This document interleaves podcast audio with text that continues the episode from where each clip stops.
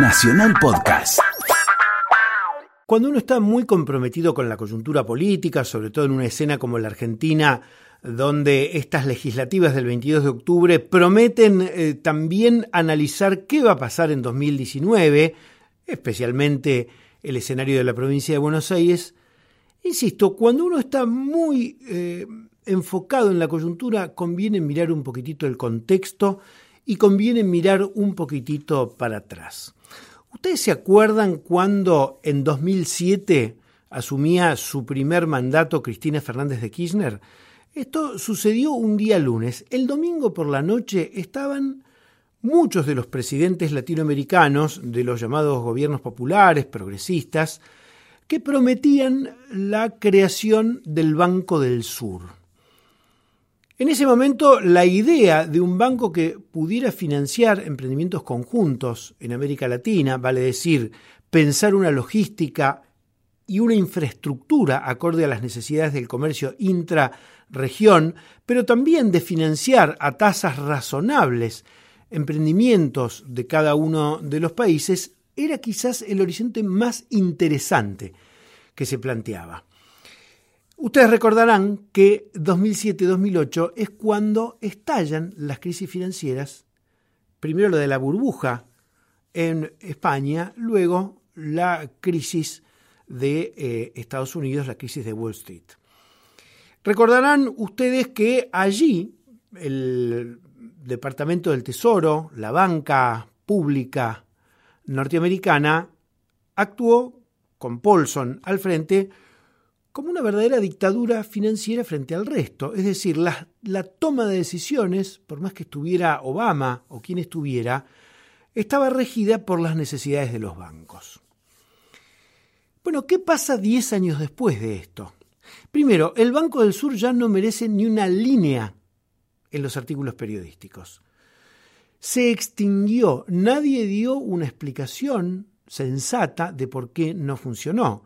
Una de las claves por las cuales el Banco del Sur no llegó a conformarse es porque Brasil, la locomotora de la región, era un país que en ese momento absorbía muchísimos capitales financieros relativamente golondrinas. Había una gran emisión de títulos, ahora vamos a ir a los títulos que se emitían o que se siguen emitiendo, los llamados derivados financieros, una gran emisión de títulos, un sobrante de créditos y Brasil capturó muchísimo dinero que en otros momentos iba a Estados Unidos, pero en ese momento Estados Unidos pasaba por una depresión económica.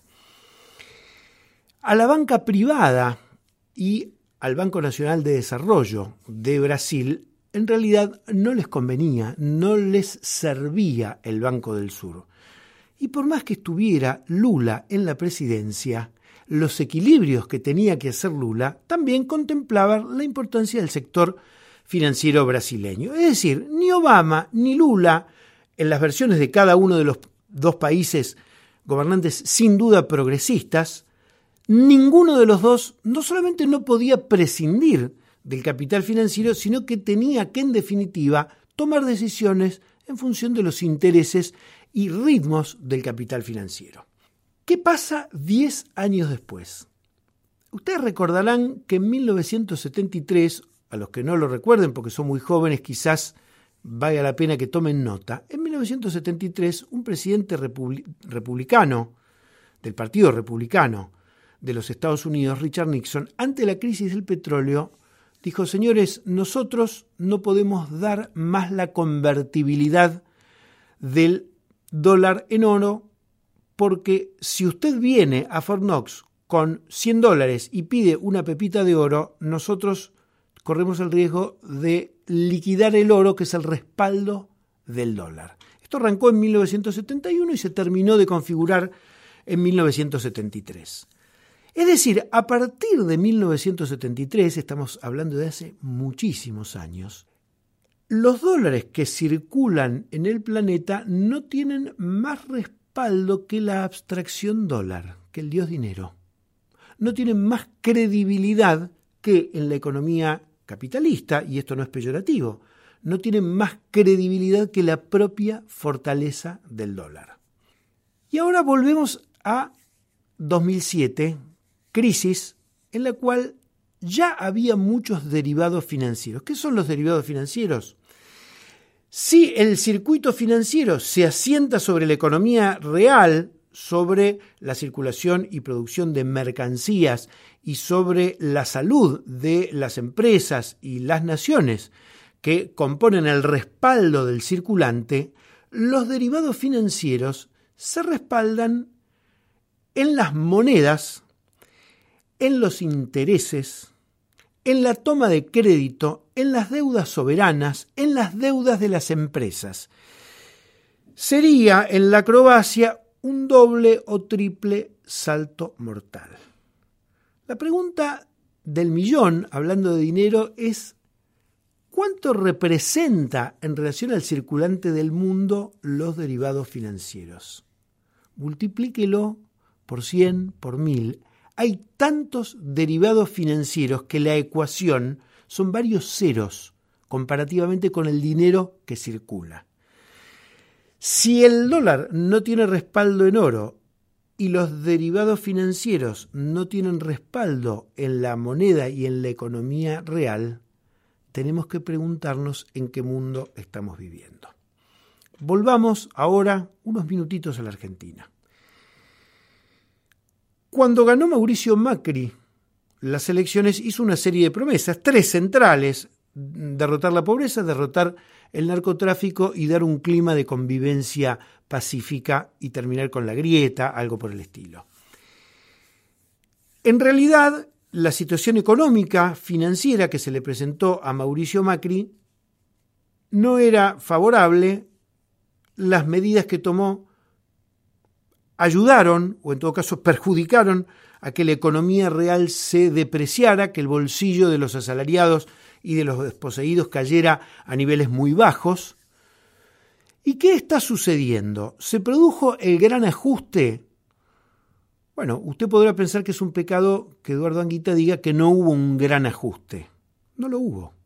Comparativamente con los ajustes que se han dado en la Argentina, el déficit fiscal sigue siendo altísimo, es decir, el gasto público es muchísimo más alto que lo que le ingresa al Estado y los impuestos son elevadísimos.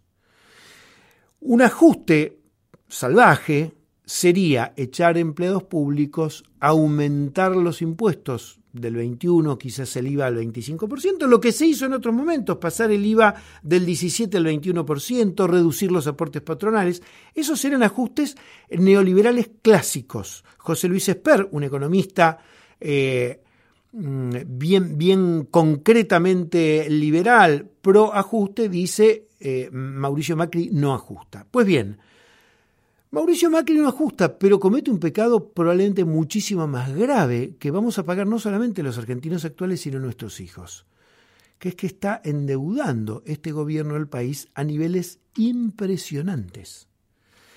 Tenemos 100 mil millones de dólares de toma de deuda en casi dos años en un país que tiene 500 mil millones de dólares de Producto Bruto Interno. Es decir, que en apenas dos años hemos endeudado el país en un 20% de lo que producimos por años. Y le doy un dato más y dejo de crearle un clima de susto. Usted vio que el gobierno de Mauricio Macri dijo vamos a terminar con la mentira de las tarifas subsidiadas. Entonces estamos viviendo tarifazos que además correspondería el tarifazo en octubre, pero como hay clima electoral, aunque a Mauricio Macri no le guste decir que es populista, pasa el aumento de las tarifas para noviembre, ¿eh? cosa de que no le impacte en la línea de flotación de ese pequeño margen que eh, espera sacar en la provincia de Buenos Aires por encima de la fórmula de unidad ciudadana. Las tarifas representaban un porcentaje importante de eh, el gasto fiscal del presupuesto público. Los intereses de la deuda tomada por Mauricio Macri ya representan lo mismo que los subsidios a las tarifas. Es decir, el Estado argentino está pagando por tomar esta deuda impresionante, está pagando intereses que son equivalentes a lo que en otro momento era el subsidio a las tarifas. No se ven en los titulares de los grandes medios estos datos con letra de molde o título catástrofe. Sí se veía decir que el Estado despilfarraba en subsidiar la electricidad y que nosotros teníamos el aire acondicionado prendido a cualquier hora porque nos importaba muy poco el país. Pues bien, me parece que deberíamos pensar que estamos en un mundo donde el circuito financiero es el que yo le contaba y acá en la Argentina los que gobiernan saben perfectamente hacia dónde va ese circuito financiero.